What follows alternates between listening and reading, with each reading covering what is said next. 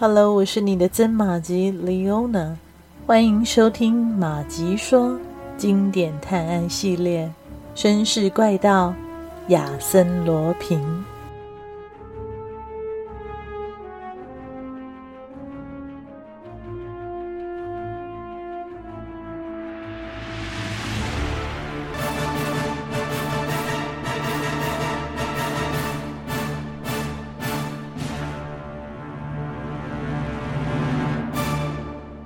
三十一日到了，各家报纸都关注着亚森·罗平今天的救人行动。但让所有人惊讶的是，五月三十一日安然的过去了，罗平预告的行动却没有发生。第二天，各家报纸却以号外报道一个惊人的消息：热摩洛在高等法院消失了。民众对这一则消息，保持着怀疑的态度，直到晚间快报发表了一则亚森·罗平的短信，才确认了这起事件的真实性。罗平在信中向大众致歉，表示因为昨天是星期五，他才不愿意出面营救。这时候，诺尔曼先生被找到内务部，内阁总理告诉他，罗平用了一个很平常的计策。预审室当天来了许多被伪造的通知骗来的人，罗平趁着混乱把犯人救走了。诺尔曼受到内阁总理的责备，总理怪他不在现场，才让亚森·罗平的计划得逞。诺尔曼平静地说：“我正在做准备，而且已经了解了许多事情。我手中已握有三张王牌。首先，我已经知道亚森·罗平现在的住址。”其次，我还找到了皮埃尔·勒迪克，他可是个了不起的人物，也是巴赫案的中心人物。第三，我还找到一封写给巴赫先生的信，信上说有一名叫做史坦维格的人将在六月一号到巴黎找巴赫先生，而他认识皮埃尔·勒迪克。请您原谅我，我差点想要辞掉您了。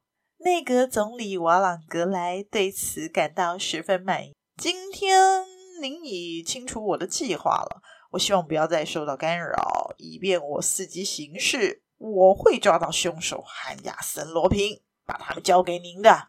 我相信您。而在圣克卢高地的一栋小别墅里，诺尔曼先生正带着古莱尔在密切的监视，因为有消息说。皮埃尔·勒迪克将会在这里跟他的手下会合。有塞尔尼纳王子的消息吗？没有，局长。皮埃尔·勒迪克呢？他整天都待在屋子里，只有一个人能让他打起精神，那是一个叫做勒纳维纳蒙的姑娘。他们俩有点……诺曼先生从手下那里了解了他所需要知道的情况。便到他们替自己安排的房间睡觉了。几个钟头后，古莱尔叫醒了局长，告诉他有人打开了闸门。杜德维尔兄弟呢？我派他们到屋后去了，到时候他们会切断那人的后路。古莱尔把局长领到一间黑暗的房间里。我们睡在皮埃尔·勒迪克的浴室里，从这儿您可以看到从床到窗户的那一部分。他不会醒的，他每晚都在吃安眠药。这时，头顶传来一声轻微的爆裂声，他上了花棚。古莱尔轻声地说：“诺尔曼先生命令古莱尔通知杜德维尔兄弟在墙角等候，自己则紧贴着那条缝，注意着那边的动静。”很快的，他看见一个黑影窜上阳台。蹑手蹑脚地沿着床沿慢慢地移动，一道光亮闪现，黑影打开了一把手电筒，藏在暗处观察皮埃尔·勒迪克。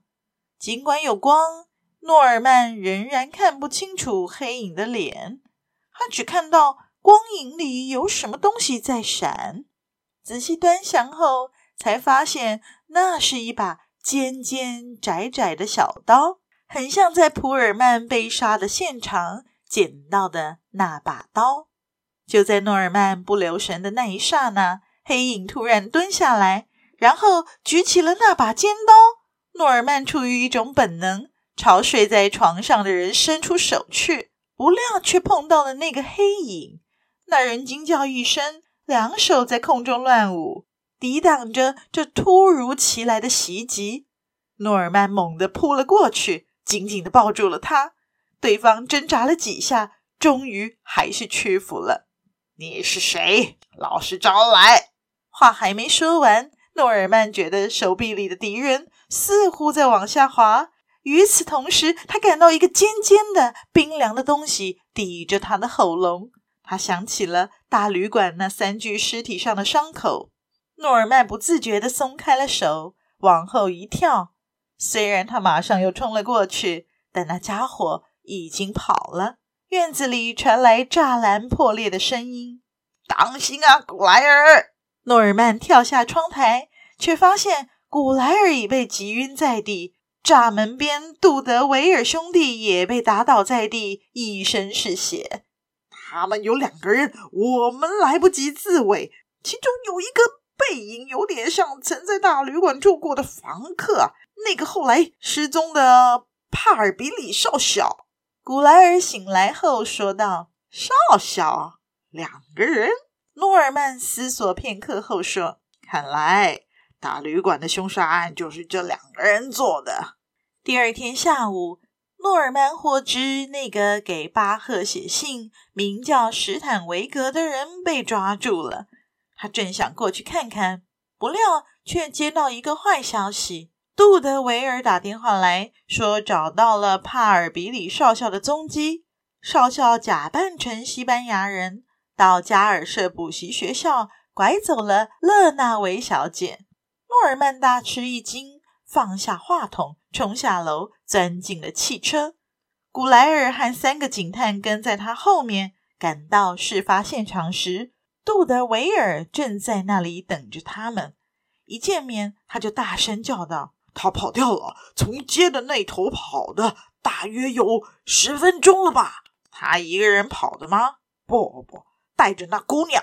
诺尔曼气坏了，他责备杜德维尔办事不力，然后自己开车追过去，一直追到池塘外的岔路口。他看到了凶手所驾的马车，车上跳下来一个女人，踏脚板上马上又出现一个男人。跳下车的女人伸出双臂，开了两枪，但没有击中车上的人。踏脚板上的男人正想还击，发现了赶上来的汽车，于是猛一抽鞭，策马飞奔了起来，一会儿就不见了。诺尔曼并没有放弃，继续追赶。经过一段崎岖陡峭的道路追逐，汽车终于追上了马车，但遗憾的是。马车里早已空无一人。他们在树林里找到了勒纳维小姐。诺尔曼自我介绍后，提议送她回家。他想从她那儿了解一些关于这次事件的详情。勒纳维听了诺尔曼的叙述后，表示那个来找他的人不是英国人，更不叫帕尔比里，他是个西班牙人，叫胡安。是来这里考察法国学校的教育。半个月前，他打算赞助加尔舍补习学校，条件是允许他对这里的学生做实地观察。就这样，纳勒维小姐就让他留了下来。不料，却发生了今天这样的事。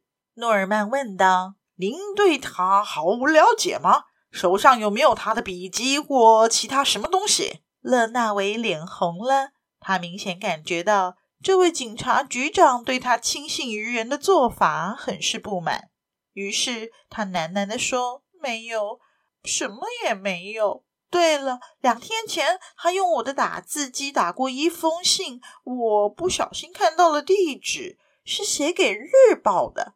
这对你们有用吗？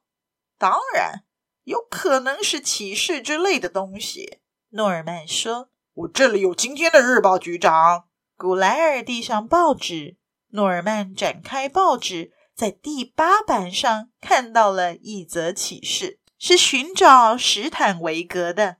看来案件的中心移到了这个老头身上。诺尔曼很兴奋，因为史坦维格这时候正被扣押在自己的手里。如今想要弄清案情，简直是易如反掌的事。非常感谢您的收听，希望马吉们收听节目之后，也别忘了按下赞助键，以实际的行动支持马吉创作更多有趣的故事。